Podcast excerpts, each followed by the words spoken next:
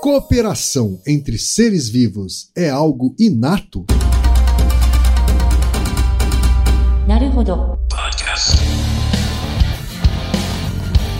Bem-vindo ao Naruhodô, podcast para quem tem fome de aprender. Eu sou Ken Fujioka. Eu sou Altair de Souza. E hoje é dia de quê? Ciência e senso comum. Você quer apoiar a ciência? Quer apoiar o pensamento científico? Quer ajudar o Naruhodô a se manter no ar? Ouvir os episódios e espalhar a palavra já é um grande passo. Mas existe um outro jeito. Quem possibilita isso é a Orelo, a plataforma de apoio a criadores de conteúdo mais legal do Brasil. Você escolhe um valor de contribuição mensal e tem acesso a conteúdos exclusivos, conteúdos antecipados e vantagens especiais. Além disso, você pode ter acesso ao nosso grupo fechado no Telegram e conversar comigo, com Altair e com outros apoiadores. Toda vez que você ouvir ou fizer download de um episódio pelo Orelo, vai também estar pingando uns trocadinhos para o nosso projeto. Combinado? Então baixe agora mesmo o app Orelo no endereço orelo.cc ou na sua loja de aplicativos e ajude a fortalecer o conhecimento científico. E chegamos ao momento Alura. Querido ouvinte, querido ouvinte. Você quer dar um verdadeiro mergulho no mundo da tecnologia? Migrar para uma nova carreira? Aprofundar-se nessa carreira? Então assine Alura agora mesmo. Você vai estudar, praticar, discutir e se aprofundar em uma plataforma que respira tecnologia. Na Alura, você terá acesso completo ao conhecimento, onde e quando você quiser, com novos cursos todas as semanas. E ainda tem vantagem: ouvinte Naruhodô tem desconto especial. Mas para isso é preciso acessar a seguinte URL. Anota aí: alura.com.br barra promoção barra Naruhodô. Nesse endereço, além do desconto especial, você vai conhecer histórias reais de transformação de pessoas que estudaram na Alura. Então, repetindo, acesse alura.com.br barra promoção barra Naruhodô.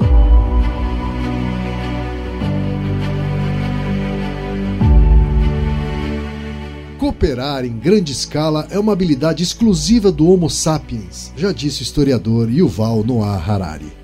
E em épocas de crises econômicas como a que estamos vivendo, a cooperação se torna ainda mais necessária e importante para solucionar os mais diversos desafios. É por isso que estamos lançando o episódio de hoje, 2 de julho, para falar da cooperação, com o apoio do sistema OCB, a Casa do Cooperativismo no Brasil. No dia 2 de julho, o mundo todo celebra o Dia Internacional do Cooperativismo, que em sua centésima edição fala sobre como as cooperativas constroem um mundo melhor. Só para se ter uma ideia do que é o cooperativismo, uma em cada seis pessoas é cooperativista no mundo. No Brasil, são mais de 4.800 co-ops, com mais de 17 milhões de cooperados, e trabalho e renda para milhões de brasileiros, além do potencial de transformação nas comunidades onde as co-ops estão inseridas. É um ciclo virtuoso que traz impacto positivo para todo mundo. Acesse somos.coop.br, coop com dois Os de cooperar, para saber por que o coop faz muito e faz bem. A cooperação constrói resultados melhores e maiores do que o trabalho individual. As cooperativas são modelos de negócios que buscam traduzir essa forma natural de organização a favor de relações mais humanas e mais justas. Então damos boas-vindas a você para este episódio sobre cooperação com o apoio do sistema OCB, a voz do Coop no Brasil. Vem com a gente! Altair, temos pergunta de um ouvinte, Altair. Aliás, um ouvinte ilustre, já fizemos uma pergunta dele num episódio antigo, né, sobre por que temos tanta raiva nas redes sociais. E esse ouvinte, em geral, é um advogado, né? Eu acho que esse tema de cooperação é muito caro para o pessoal do direito. E, infelizmente, durante a graduação, eles não, não estudam os aspectos biológicos da cooperação, que é o que faremos hoje para complementar a formação daqueles que se preocupam com a justiça. É isso daí, o nosso ouvinte ilustre, já antigo, não é, Altair? É o William Bowman, de Santa Catarina, que é juiz federal, mestre em ciências jurídicas e bacharel em ciência da computação e direito. Ele diz o seguinte: existem genes para solidariedade cooperação ou para o egoísmo? Quanto disso é inato ou social? Eu tendo a acreditar que é uma mistura dos dois fatores e que há uma distribuição normal entre os polos opostos de um Gandhi e um Hitler. E a grande maioria fica ali na média ou no desvio padrão estatístico. Existe alguma pesquisa empírica, se é que é possível isso? Se existe essa possibilidade de medir a solidariedade barra egoísmo, há alguma série histórica que mostre se o mundo está piorando ou melhorando nesse aspecto? Olha aí, Altair, o William sempre com boas perguntas. O que é que a ciência tem a dizer sobre cooperação e afins, Altair? Então, você, você é uma pessoa cooperadora? Olha, Altair, eu, eu procuro ser. é o ideal, né? A prática às vezes não é tão boa. Eu tenho uma metodologia de trabalho, então profissionalmente, né, eu tenho uma metodologia de trabalho que parte da premissa de que quanto mais cooperação, melhor o resultado. Né? Então eu tenho que ser um defensor da cooperação como modelo de trabalho. Hum, e, e, assim, aí falando no, no, seu modelo de trabalho, qual é a relação entre cooperação e competição? Porque uma coisa não exclui a outra, a rigor. Não, não exclui, de verdade, de fato, assim. Eu acho até que há momentos em que há uma competição saudável dentro dessa mesma metodologia, sabe? Uhum. Há momentos, sim, em que há uma competição entre ideias Hum. Mas da, do jeito que a gente faz, a, a, a, competição é, é entre ideias e não entre as pessoas que tiveram as ideias. Né? Uhum. E isso faz bastante diferença, né? E acaba fazendo com que a própria dinâmica competitiva faça parte do modelo cooperativo. Tá. E pensando entre empresas, porque as empresas, a rigor, elas competem ou cooperam? Porque o default parece que elas competem, né? A rigor, competem, sem dúvida. Digamos que é uma das premissas do capitalismo. Isso. Então, nesse sentido, a gente vai começar assim trazer algumas evidências para desconstruir essa ideia de competição como algo inato. Tá. Então, é, é, é inter... eu vou começar pelo final. Cooperação tem uma base inata muito forte. Uhum. E não necessariamente é genética. É porque, de novo, no senso comum, as pessoas dizem que coisas inatas devem ser coisas genéticas. Uhum. E se são coisas genéticas, deve ter um gene para aquilo. Tipo, como se fosse uma, uma, um interruptor. Né? Você tem ou não, liga, desliga cooperação não é assim. Existe um, um pool genético, existe um conjunto de genes tão grande que não dá para colocar o peso em um só. Tá? A cooperação é, é, é muito parecida, por exemplo, quando pega sono. Uma coisa bem básica, pega sono ou comportamento sexual. Uhum. Ele, ele é muito básico. Não tem um gene só. Que se você apertar, a pessoa não dorme mais. Ou se você apertar, a pessoa perde um interesse sexual ou atividade de interesse por outros. Isso não existe. É resultado do corpo inteiro como um todo e além disso, o, o, você ter a causa material é necessário, mas não suficiente. Você tem que agir no ambiente, tem uma aprendizagem social importante. Então, assim, quando a gente pensa em cooperar, cooperação tem uma base é, material, biológica, ligada aos genes, mas há muitos deles, mas depende necessariamente também de uma base é, ambiental. Uhum. Então, a, a, o caso da cooperação, a causa material e a causa eficiente trabalham juntas sabe? Então não tem cooperação sem causa material e não tem cooperação sem causa eficiente ajudando a material. A gente vai ver vários exemplos. A competição também é isso. Assim, o que a gente tem muito mais base material é para cooperar do que competir. Porque competir é resultado da, do fato de que os recursos num ambiente são limitados. Então, por exemplo, eu tenho o, o, os recursos, comida, pensa, pensa como se fosse um bichinho comida no ambiente é limitado. Uhum. É, um, é, um, recurso finito. Né? E, e se tiver dois organismos dentro de um mesmo ambiente, dado que o recurso é finito, eles vão consumindo, muitas vezes eles nem vão pensar no outro. Mas tem uma questão de competição indireta. Então, assim, a competição não está no organismo. A competição está no, na relação do ambiente com os organismos. Está no contexto ali. No, no contexto. A cooperação depende dos organismos. Certo. A cooperação é mais de dentro para fora, a competição é mais de fora para dentro. A competição é algo contingente, é uma contingência do ambiente, né? Porque o ambiente é limitado, claro, mas a cooperação não. A cooperação emerge a partir da interação das espécies. O problema está em você naturalizar os dois como sendo iguais. Aí tem administração e economia, que é o reino de naturalização de coisas erradas. É você naturalizar competição, por exemplo. Uhum. Competição é uma contingência ambiental. Não é uma, uma, uma questão do indivíduo. Então, tá, quando a gente está falando de que a limitação de recursos, né, a oferta de recursos acaba provocando a competição de fora para dentro, né, toda vez que a gente tem algo, uma dinâmica que provoca escassez, a gente está provocando a competição e, de certa forma, naturalizando ela. É, você está, você está é, criando uma perspectiva de naturalização da competição a partir do fato errado de que pessoas têm a competição dentro delas, quando na verdade não, elas têm a disposição uhum. a cooperar. Tá? Por quê? Porque o que, que os organismos querem? Eu estou pensando como bicho, tá? Primeiro, que é mais simples. Uhum. Os organismos só querem viver. Eles só querem sobreviver e passar os genes para frente. É mais simples, uhum. né? Se eu conseguir perceber, porque assim, eu não, eu não sou um robô, eu não sou um autômato. Eu vivo num ambiente que tem outros organismos junto comigo, né? Se eu consigo detectar, por observação e por treino, uma estratégia que me favorece, mas também favorece um outro, ou seja, uma cooperação, né, um mutualismo no caso, tudo bem, né? Então, é, qual o problema? Né? Se tá me favorecendo, tá favorecendo o outro, Muitas vezes eu nem penso no outro, eu só penso em mim mesmo. Me favorece, o outro fica com um negócio, mas em média me favorece, então tá bom, dá certo. Uhum. A competição não. A competição não é assim. Cooperar é uma constatação. É o resultado do organismo operar no ambiente, ver uma resposta e ponderar quando faz mais sucesso, quando faz menos. Competir é necessariamente uma reação. Tipo, então imagina um ambiente com muita escassez. Então, é, competir não é uma estratégia, é uma reação. Tipo, tem pouco, então quem chegar primeiro pega. Porque tem pouco. Então é uma reação do organismo. Cooperar uhum. não. Cooperar é uma construção do organismo interagindo com o ambiente, tá? Perfeito. Então, isso é fundamental. Tipo, para com essa baboseira. Isso é realmente baboseira. A gente não tem evidência para dizer que competir é inato. Não é. Cooperar sim, tá? Só que, só que aí, assim, é, é, aparece um termo que parece meio, meio contraditório, que é a cooperação egoísta. Porque, porque assim, o, pensando em termos de seleção natural, da evolução, a evolução favorece estratégias em que os, o, a carga genética, o pool genético, aumenta nas próximas gerações.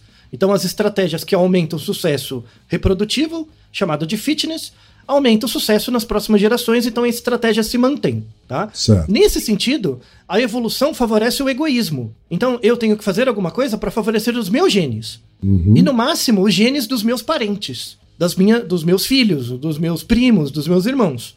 Então, assim, a, a perspectiva que se tinha até meados do século passado é que a evolução favorece o egoísmo. Uhum. A evolução favorece, tipo, qualquer estratégia que o organismo faça para é, manter os seus genes ou passar eles para frente. Por exemplo, se eu ajudo a cuidar dos filhos dos meus irmãos, uma parte dos meus genes está ali também. Então, não, no fundo, eu não estou pensando nos meus irmãos, estou pensando em mim. Uhum. Né, porque tem uma parte dos meus genes também. Quando eu falo pensando, não estou pensando no, do ponto de vista do indivíduo. Estou pensando do ponto de vista da espécie, tá? A causa final, que essa é a ação é, é, da evolução. Né? Ela te controla de muito longe. Só que aí depois começou, assim... Então, assim, até, o, até os anos 50 do século passado, você achava, ah, existe, tipo, é, cooperação entre parentes e beleza, é isso. No fundo, a evolução favorece o egoísmo. Então, a ideia de altruísmo não tem base biológica o altruísmo em si, sabe? Eu vou fazer algo sem esperar nada em troca. Uhum. Então essa ideia de altruísmo, na verdade o modelo de altruísmo que a gente tem, ele é muito cristão. Ele é um modelo muito cristão, assim, de você ajudar alguém sem ver, sem ver nada em troca, porque no fundo, lá na frente, na verdade você está jogando o seu ganho muito para frente. Certo. Se você for uma pessoa que ajuda todo mundo, lá na frente pode ter um tipo de retribuição ou não, mas não é para esperar é só para ajudar. Uhum. Porque se todo mundo tem essa premissa, na verdade está todo mundo se ajudando também. Eu ajudo todo mundo sem esperar nada em troca. Se todo mundo fizer isso, uma hora eu ajudo você e você me ajuda. Porque a gente vive na mesma comunidade. Certo. Então a, a, o altruísmo, né? Ele surge como uma estratégia, na verdade, de egoísmo retardado. E, e, e assim, eu, eu, se eu tenho a religião X, eu sou é, altruísta com todo mundo do meu grupo. Uhum. Os outros, os outros do outro grupo não. Então favorece muito a lógica intragrupo. Perfeito. Favorece muito o senso de coalizão. Então até, até você pensar o, o, altruísmo em si, ele é uma perspectiva de jogar o seu ganho muito para frente. Mesmo, uhum. mesmo que você pegue, sei lá, um, um sacerdote, alguém que dedicou a vida ao cuidado, a fazer bem para os outros, a ajudar, né? Na verdade, ele coloca o ganho dele lá no futuro. Na perspectiva de uma vida após a morte, onde vai ter uma retribuição ou algo do tipo. Tá? Uhum. Não é nem que a pessoa pensa nisso. Sim, é que, sim. na verdade, o Pode ganho ser é muito inconsciente, distante. né? Pode ser inconsciente Isso. essa expectativa. Isso, mas é um ganho muito na frente, tá? Uhum. Então o altruísmo, na verdade, é um egoísmo retardado, ele é uma coisa muito pra frente. Só que aí, assim, tudo bem. Então a perspectiva evolutiva era mais ou menos assim.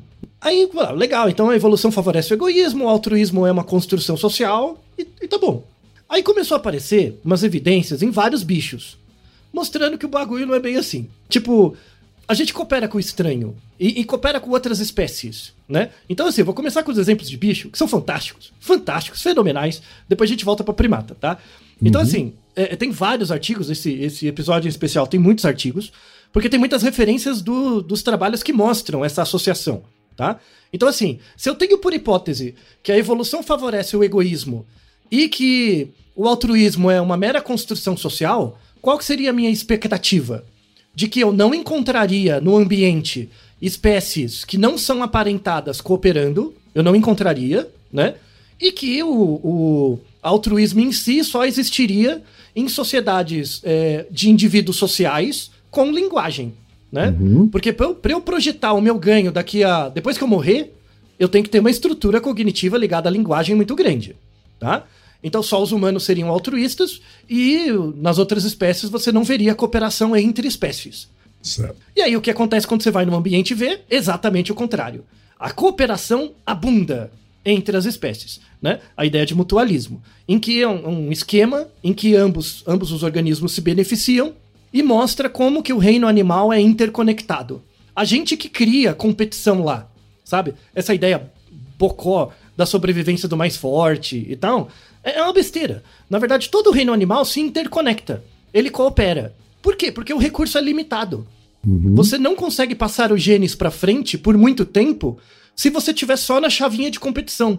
Porque vai chegar uma hora que você come todo mundo, depois você vai comer todo o recurso. E acabou. Aí você morre, né? A, a a seleção natural não é essa, é manter um equilíbrio. Não é manter acumulação, é manter um equilíbrio. Então, o- convenhamos que qualquer modelo econômico é muito mais burro do que o modelo básico da seleção natural que não tem nenhuma inteligência por trás, né? Você ter uma inteligência por trás, na verdade, atrapalha a parada, né? Mas vamos ao primeiro exemplo, Kim. Você já viu um coiote?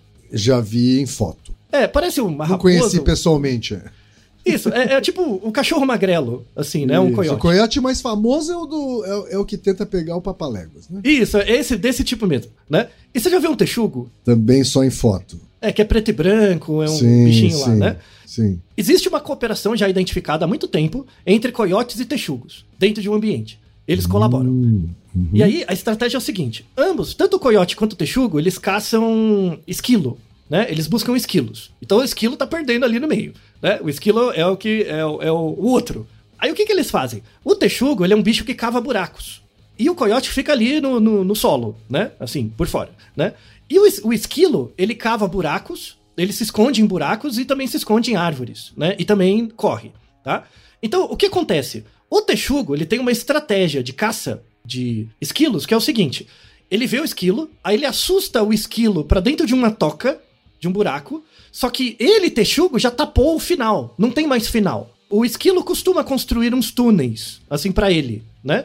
Só que o, o túnel, o túnel tem uma entrada e uma saída.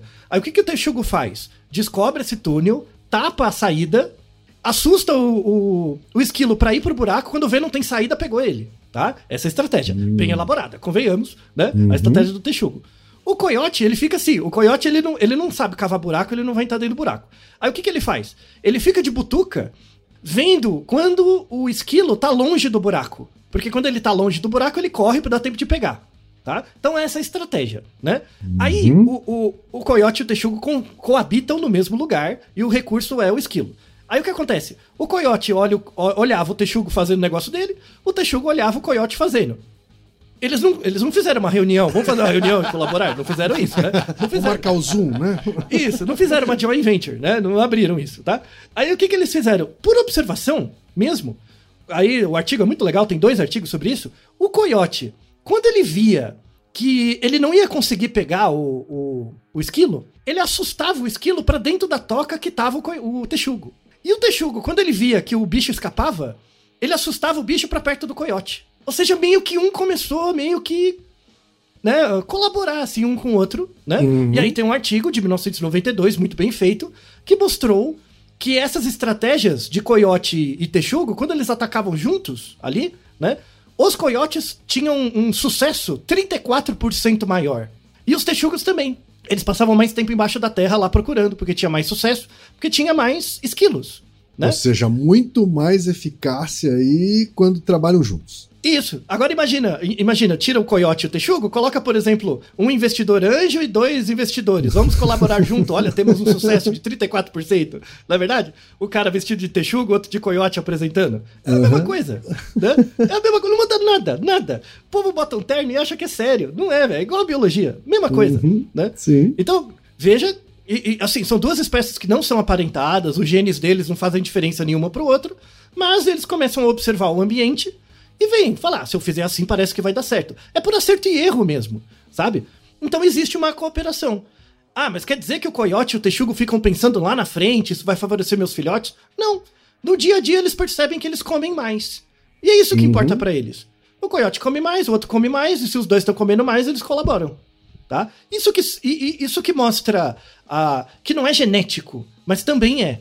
Tem que existir uma base biológica para a cooperação para que os indivíduos identifiquem esses padrões e sejam reforçados por eles.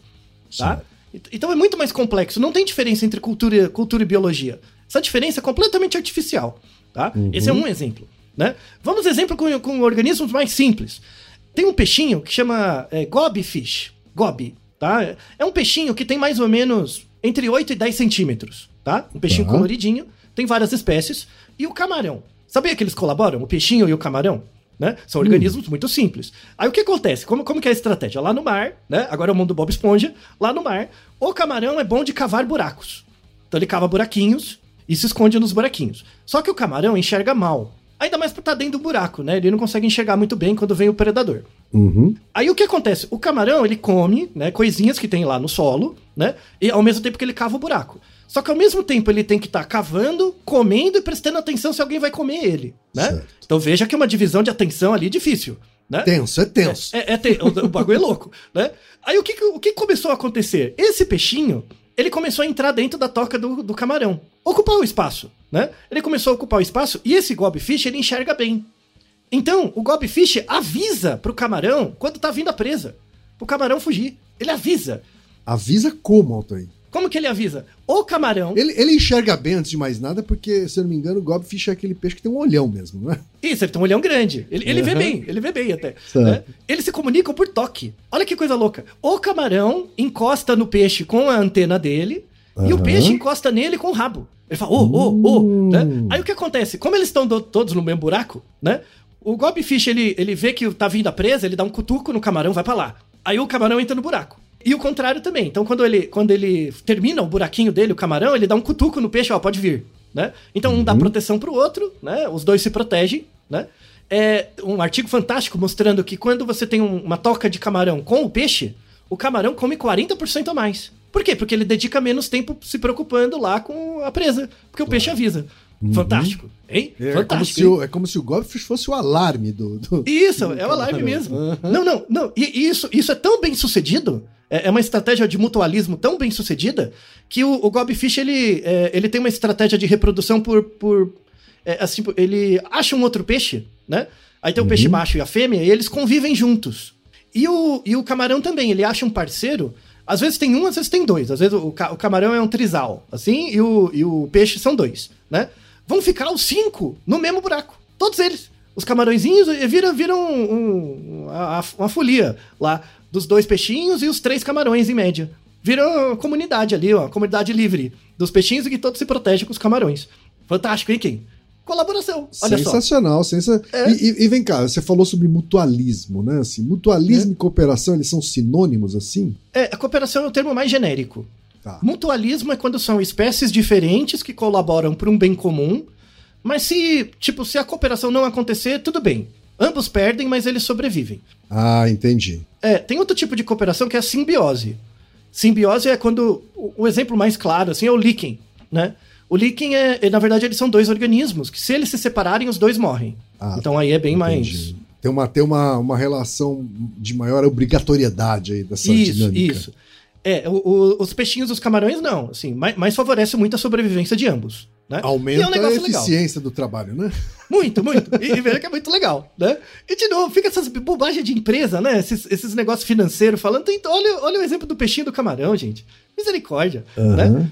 E, e- e eles não ficam lutando, ah, vamos, o peixe e o camarão. Agora que a gente tá aqui em, em 17 peixes e, e 32 camarões, vamos botar as ações na bolsa agora? Vamos fazer um IPO da, da nossa comunidade? Não, né, velho? Só estão vivendo a vidinha deles, sabe? Colaborando, Aham. todo mundo junto, bonitinho, né?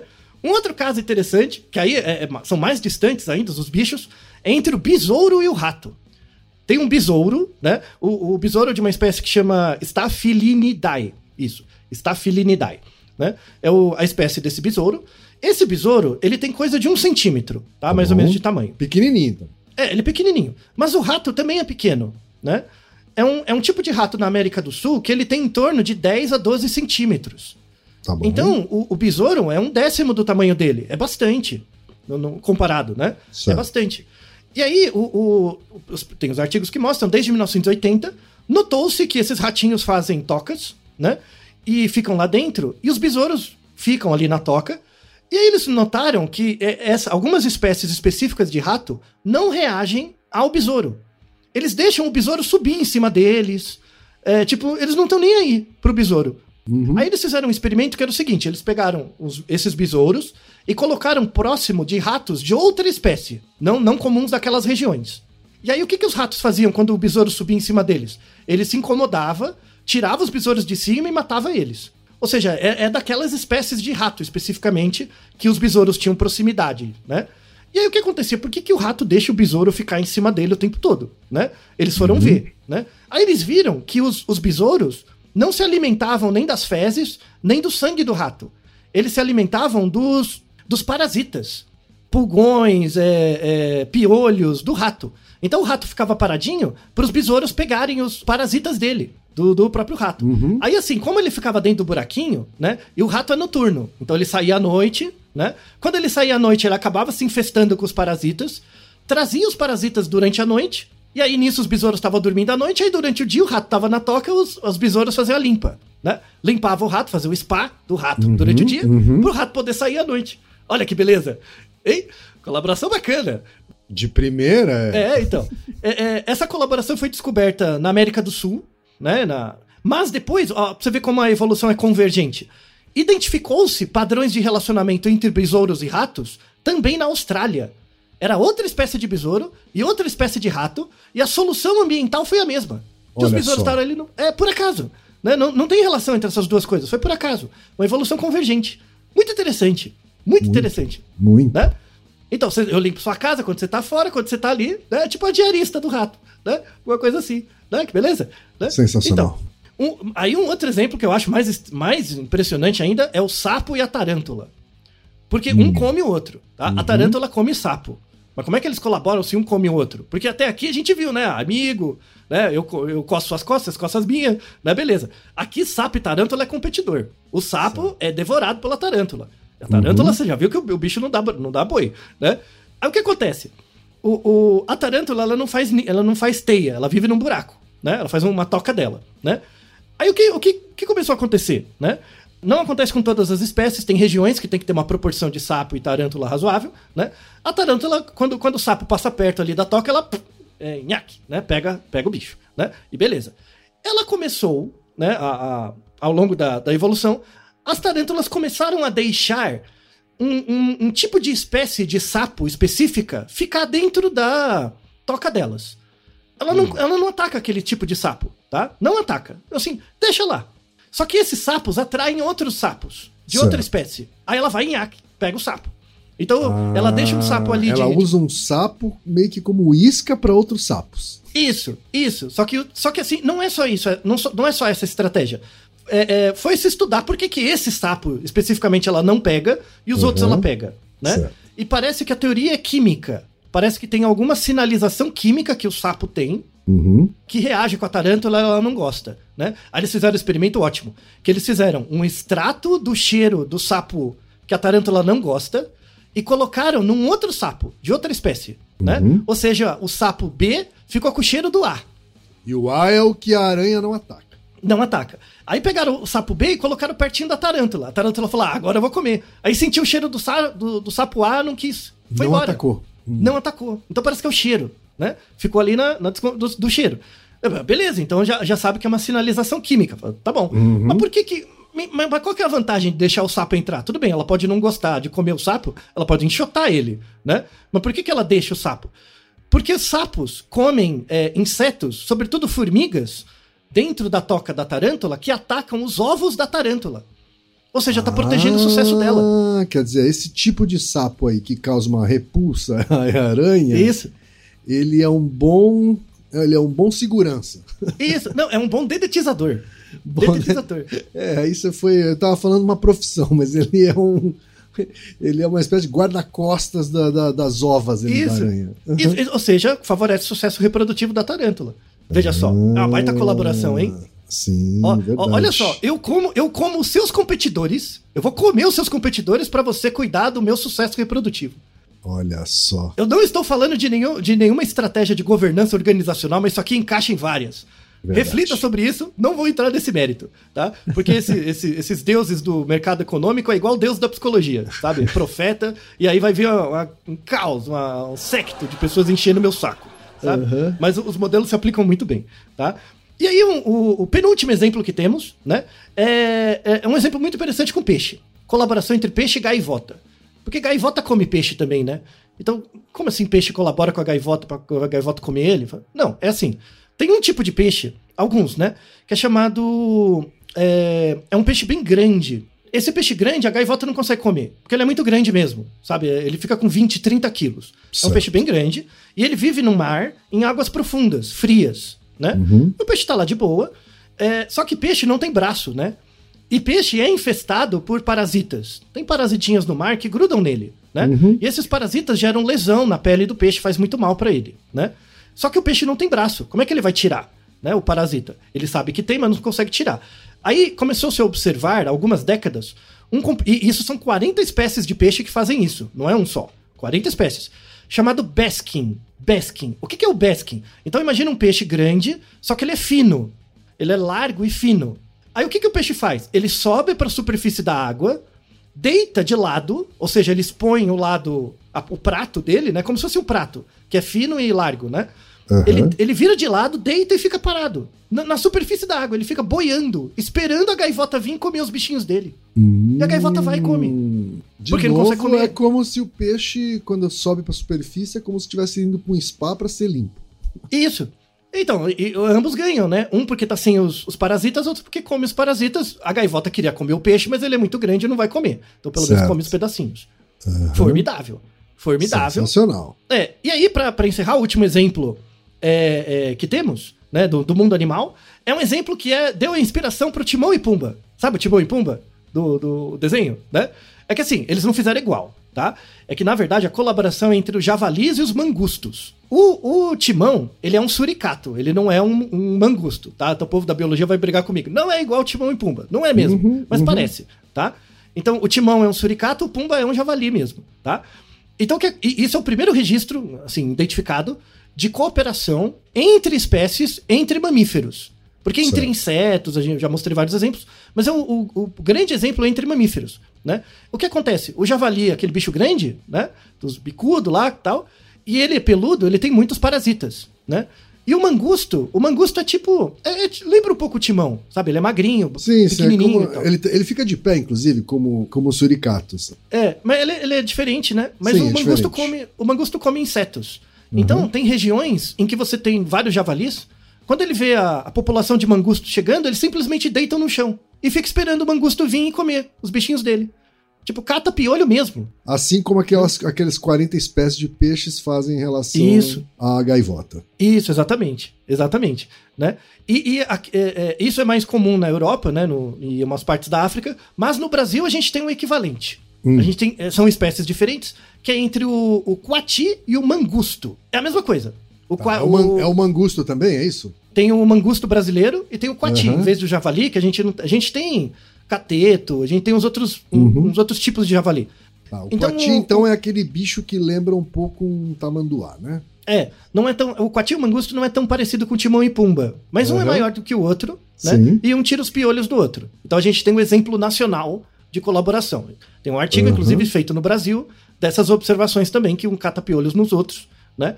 E, e mesmo sendo espécies diferentes, que não têm nenhuma parceria genética, acontece, né? Então Uhum. veja que a, a cooperação é indiscriminada no reino animal, tá? Muito mais do que a competição, mas muito mais. De novo, cooperação depende da, intera- da observação do organismo com o meio e vai, vem de dentro para fora. Competição é uma contingência, é uma reação do organismo. Se eu não tenho escolha, eu compito com você, tá? Mas se eu olho o seu comportamento, você olha o meu, e eu vejo que eu faço uma coisa dar certo em reação a algo que você fez, automaticamente cria a cooperação, tá? Então, base material para cooperação a gente tem muita. Para competição, não. Isso é uma construção social. Isso é uma naturalização errada. Uhum. Por quê? Porque competição só é naturalizável num contexto em que você tem recursos infinitos, o que não existe, né? Por isso que você dizer que nossa sociedade, do jeito que ela é, baseado em acumulação e desigualdade, é evoluída, é uma ódio à ignorância, né? Ela pode ser ela pode ter um progresso, ela pode ter progredido em relação a outras situações, mas dizer que é evoluída não é, tá? Progresso não é. Então, os biólogos dizem muito isso, né? Que evolução não é progresso. A gente não evolui para algo ideal, algo melhor. A gente evolui para algo mais adaptado. Evolução não é progresso. E os sociólogos que minimamente estudaram afirmam o contrário. Progresso não é evolução. Não é porque hoje eu tenho carro, indústria, celular, que eu tenho uma nação, um país mais evoluído. Não é, tá? Então, essa questão é algo muito importante. Aí é onde a biologia e a sociologia conversam. Porque um, um diz que evolução não é progresso e o outro mostra que progresso não é evolução. A gente não evolui para o melhor, socialmente falando. A gente evolui para o favorecimento de um grupo em relação ao outro. Né? Certo. Sobretudo, fazendo as pessoas acreditarem que competir é inato. Sendo que não é. É cooperar. Tá? Porque aí você consegue otimizar. E aí, partindo da premissa de que nós, seres humanos, somos animais também, No mínimo, né? então significa que cooperar também seria, de certa forma, natural pra gente. Sim, sim. E, e- e aí a gente entra nas, nas evidências é, de primatas né? e, e humanos. Tá? Uhum. Os primatas, eles, eles são um pouquinho diferentes desses outros bichos, tá? Um pouquinho. Por quê? Porque eles têm uma estrutura social muito rígida e hierárquica. Boa parte dos primatas, sobretudo chimpanzé, gorila, bonobo e orangotango, né? O bonobo um pouco menos. Mas como eles têm uma estrutura muito fixa, tem um, um- um livro, tem vários artigos de um autor que eu sigo, gosto muito, que é o Tomazello. Ele fala muito sobre desenvolvimento da teoria da mente, da inteligência, e ele faz muitos modelos comparativos. Aí ele, ele mostra o seguinte: que quando você pensa em macaco, ele, ele, ele queria estudar o comportamento de olhar. Olhar, né? Porque assim, é, imagina que a gente não fala, tá? Eu não sei falar, nem você. Ou você fala uma língua que eu não entendo. Uhum. O nosso olhar comunica muita coisa. Se eu quero colaborar com você, eu posso olhar para uma coisa e se você olha para onde eu tô olhando e olha para o mesmo lugar, isso te informa onde está a comida, por exemplo, Uhum. tá? É, ele, ele fez vários artigos mostrando isso. Será que macaco coopera com outro pelo olhar? Né? Então ele fez, uma- fez vários experimentos em que, por exemplo, humanos estavam olhando para onde estava a comida, né? Para tentar atrair a atenção do macaco para ir lá, mas o macaco não cooperava, ele não olhava. Então no início se achava que o macaco não, não usava o olhar como cooperação. Porque maca- o macaco, assim, quando um macaco olha pro outro, é um sinal de agressividade, de que um vai atacar o outro. Né? Então essa era a perspectiva. Então, que a sociedade de símios era mais competitiva do que colaborativa. E era competitiva por quê? Porque macaco vive em geral em ambiente que tem escassez de recurso, né? Então todos têm que ficar juntos num ambiente muito hierárquico para por, pelo fato do recurso ser, ser limitado e eles precisarem sobreviver, tá? Então isso é uma estratégia. Certo. É, é bem uma estratégia ditatorial mesmo, né? A estratégia ditatorial, ela funciona melhor quando você tem escassez de recurso, né? Porque você impõe uma hierarquia e todo mundo entende o que tem que fazer, e é isso. Só que depois eles foram vendo que, que não é bem assim. Existe uma. é- Esse, esse conflito entre competição e colaboração, né? Em cooperação, existe entre as hierarquias. Aí eles- o Tomazello fez um experimento fantástico, que é o seguinte: ele, ele fez o macaco menos dominante, o macaco submisso, né? Hierarquicamente abaixo. Olha, ele fez o macaco descobrir onde estava a comida, né? E esse macaco, ele, ele, ele percebe. é, é, porque assim, quando, quanto mais baixo na cadeia o macaco é, mais ele presta atenção no olhar dos outros macacos. Uhum. Então, cooperar é uma coisa da classe baixa. Cooperar. Né? Aí esse experimento que o Tomazello fez é fantástico. Ele, fez assim: ele fez o macaco é, subordinado descobrir onde estava a comida, olhando. O Tomazello olhava, o macaco olhava também. Aí o, o, o macaco ele fez o seguinte: ao invés de ele ir lá, ir lá e pegar a comida, porque se ele pegar, o dominante bate nele. E o dominante não estava vendo onde estava a comida, né? Porque tem que comer primeiro ao dominante. O que, que ele fazia? Ele, ele fazia o dominante ir para outro lugar para não ver ele comendo. Ou seja, ele iludia o cara e voltava e pegava a comida.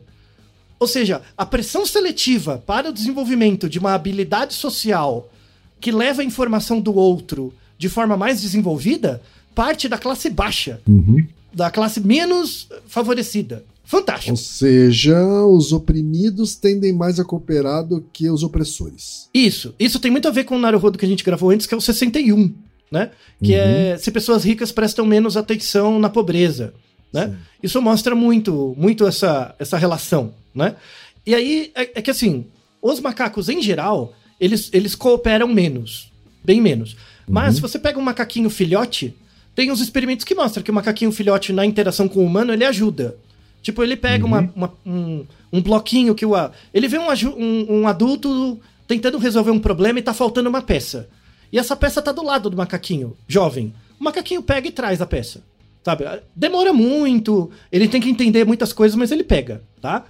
Criança, quando você entra em humano, a cooperação é muito cedo. Muito. Assim, tem um salto quantitativo, né, qualitativo também, da- do grau de cooperação entre humano e, e macaco, tá? Certo. Macaco, você tem que treinar o macaco para ele cooperar. Ele coopera, mas demora, tá? Uhum. Crianças, a partir de 14 meses, um ano e dois meses, já coopera sem muito esforço. Com uma outra criança ou com qualquer ser Ambos. Em, em geral, com ser humano, com, com ser humano adulto, né? Mas colabora com criança pequena também. É mais difícil. Porque, em geral, a, a- quando você vê um, um, por exemplo, um. é, ele- o experimento que ele faz é assim: é um adulto tentando fechar um armário. e Embaixo do armário tem um cubinho. Tem alguma coisa bloqueando a, a porta. Então o adulto fica, tipo, só batendo na porta, sabe? Tentando fechar Uhum. e a criancinha olhando, né? A criancinha vai e tira o cubo, sabe, Pra fechar a porta. Sabe, ela, ela repara que tem alguma coisa errada. 14 meses, Kim. É muito cedo. É impressionante. É essa disposição, né? E aí o Tomazello coloca a questão, né, da hipótese da inteligência, e ele coloca, chama a teoria da divisão social da inteligência. Ele relaciona isso muito com o Vygotsky, né? Que o Vygotsky coloca, né, que uma, uma coisa muito importante para o desenvolvimento da inteligência são as interações sociais, né? O que constrói a inteligência é, é mais a causa eficiente que a causa material. É mais a interação social do que o- a sua biologia. Pro Vygotsky. O Tomazello, ele, ele vai nessa linha também. Né? Ele coloca um peso maior. E aí ele fala da diferença entre competição social e cooperação social. Competição social é o que tem no macaco. Uhum. Eu estou competindo de forma social para todo mundo ter o reforço. Então, tipo, eu tiro seus piolhos pra você tirar o meu, né? Eu, eu, eu quero comer, mas eu tenho que deixar o, o, o líder comer, depois eu como, né? Tem essas regras tácitas que são impostas. Por isso que é uma competição social. Porque se não tivesse essa regra, o macaco ia burlar. Ele, ele não vai lá porque ele apanha. Uhum. A cooperação social, não. Eu, eu faço sem ter uma regra. Que isso que a gente vê nas crianças. Você não ensina pra criança, ajude o seu amigo. Ela vai e ajuda, pequenininha, né? Então, em humanos, a gente vê que pessoas colaboram com estranhos, pessoas que colaboram umas com as outras, mesmo quando elas só, só vão se ver uma vez. Tipo, eu e você só, se- só nos vimos uma vez. A gente tende a colaborar nessa vez. Eu ajudo outras pessoas que não são meus parentes, por exemplo, né? Então, quando a gente, quando a gente sai e entra no humano, né? A gente vê que as hipóteses de cooperação, elas não são tão parecidas com os símios. Elas são mais parecidas com as outras espécies. Certo. Ave, peixe, né? Como eu falei no começo, a evolução favorece o egoísmo. Então, assim, a- a- as, as teorias mais antigas da cooperação em humanos era a teoria que ele chama seleção de parentesco, né? Eu coopero porque vou cooperar com os meus genes. Então, é egoísta por um sentido, a seleção de parentesco. Por nepotismo, filhos, irmãos, primos e tal. A teoria do sinal honesto, a teoria do sinal honesto diz o seguinte: eu colaboro com você, que eu não conheço, porque vai gerar um sinal honesto de que eu sou uma boa pessoa no grupo. Né? Certo. Então eu colaboro com você para que o grupo reconheça que eu sou legal. Então, então dentro do grupo eu ganho, eu ganho legitimidade, eu ganho reputação, né? Mas também é egoísta, porque no fundo eu só, só tô projetando meu ganho na frente. Uhum. Então eu ajudo todo mundo para que, caso aconteça algo comigo, eu seja ajudado dentro daquele grupo, né? Essa teoria do sinal honesto. E também tem a, a teoria do altruísmo recíproco, que é assim: se eu te ajudei, de- descompromissadamente, você tende a me ajudar. Sabe aquela coisa? Aquele costume japonês, se eu te dou um presente, você me dá um presente? Uhum. É meio que padrão, assim. Tem uma tendência nossa a ter um altruísmo recíproco do ponto de vista um a um. Se eu te ajudar, só assim, se eu não te ajudo, é mais difícil você me ajudar. Mas se eu te ajudo de cara, você tende a retribuir. Um pouco, tá? Mas todas são estratégias egoístas, né? Essa, essa estratégia da evolução da inteligência por cooperação social, ela, é- ela não é tão egoísta. Ela, ela, é, ela é mais voltada no desenvolvimento do indivíduo como um todo. Então, eu cooperar é um ganho para o meu desenvolvimento mental, né? E aí o Tomazello coloca algo muito forte, que ele fala assim, que em, em humanos, isso vale em humano, tá? Em humano, você colocar a criança pequena em situações de cooperação aumenta a inteligência dela no futuro. Por quê? Porque para eu perceber que eu tô cooperando com você, eu tenho que te entender. Eu tenho que pensar o que tá acontecendo na sua cabeça. Pra eu saber se a cooperação tá funcionando. Que é diferente da competição. Competição eu vou, bato em você, ganho e acabou. Eu não preciso saber quem você é. Então, o Tomazello coloca que por, por que que símio, por exemplo, macaco, gorila, a, a sociedade é tão estanque, é tão travada? Porque ela é baseada em competição. Como ela é baseada em competição, fica todo mundo com medo o tempo todo, né? Então eu não preciso conhecer muito o outro, eu só preciso conhecer a posição dele. Ele é superior, ele é inferior, acabou. Em ambientes mais sociais, mais coletivos, mais interligados, em que você tem a cooperação social, eu tenho que entender o que você está pensando. E aí é muito melhor eu cooperar com você, para eu entender o que, que você está pensando. E isso se liga muito com o nosso Naruhodo recente 338 sobre fofoca, né? É, é, se você, ao invés de fofocar, que é, que é a perda de tempo total, você criar espaços de cooperação, em que eu e você juntos resolvemos uma tarefa, né? Isso, em crianças pequenas, é uma condição muito forte para aumentar a inteligência geral dela no futuro.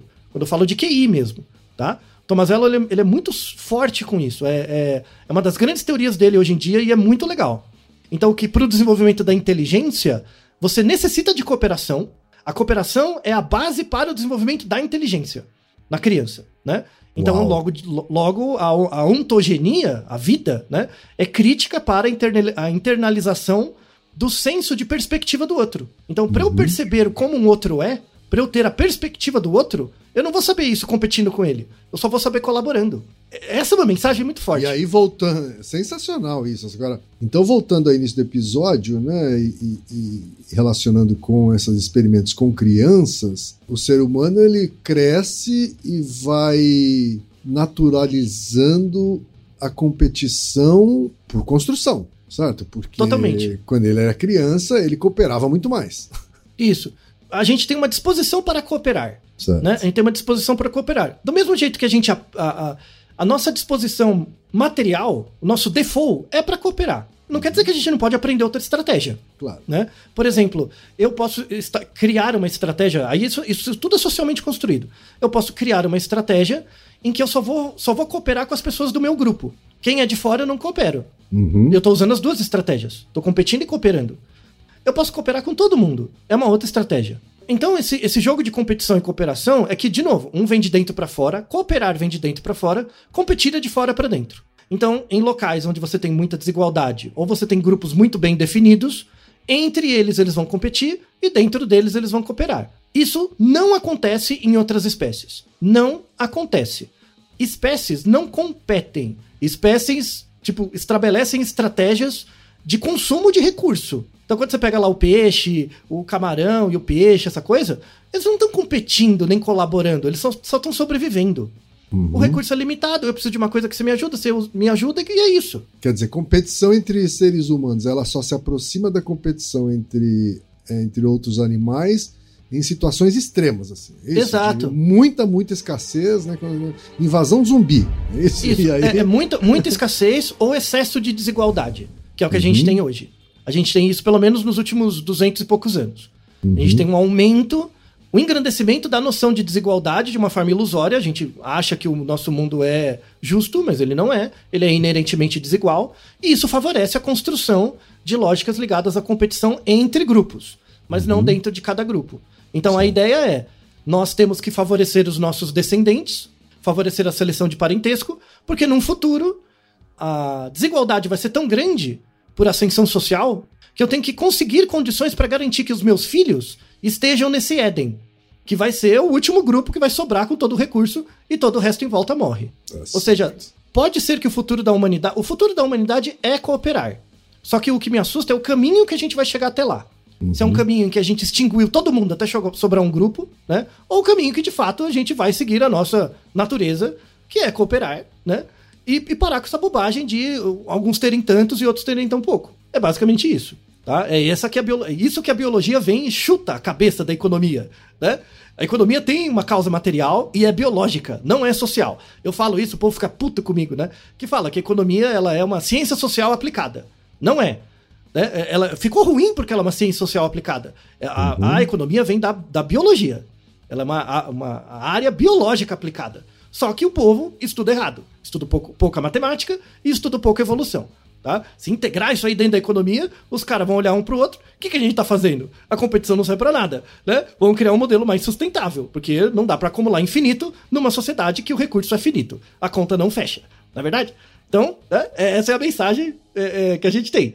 É, nossos ouvintes e quem, lembre sempre disso: cooperação de dentro pra fora, é, competição de fora pra dentro e vamos torcer para que a gente caminhe para que a, a, caminhe numa direção em que essa nossa disposição para cooperação se efetive cada vez mais, não é isso, Antônio? Isso, e pare com essa diferença de exatas humanas e biológicas e entre biologia e sociedade. É totalmente artificial. É isso daí. E Naruhodô, ilustríssimo 20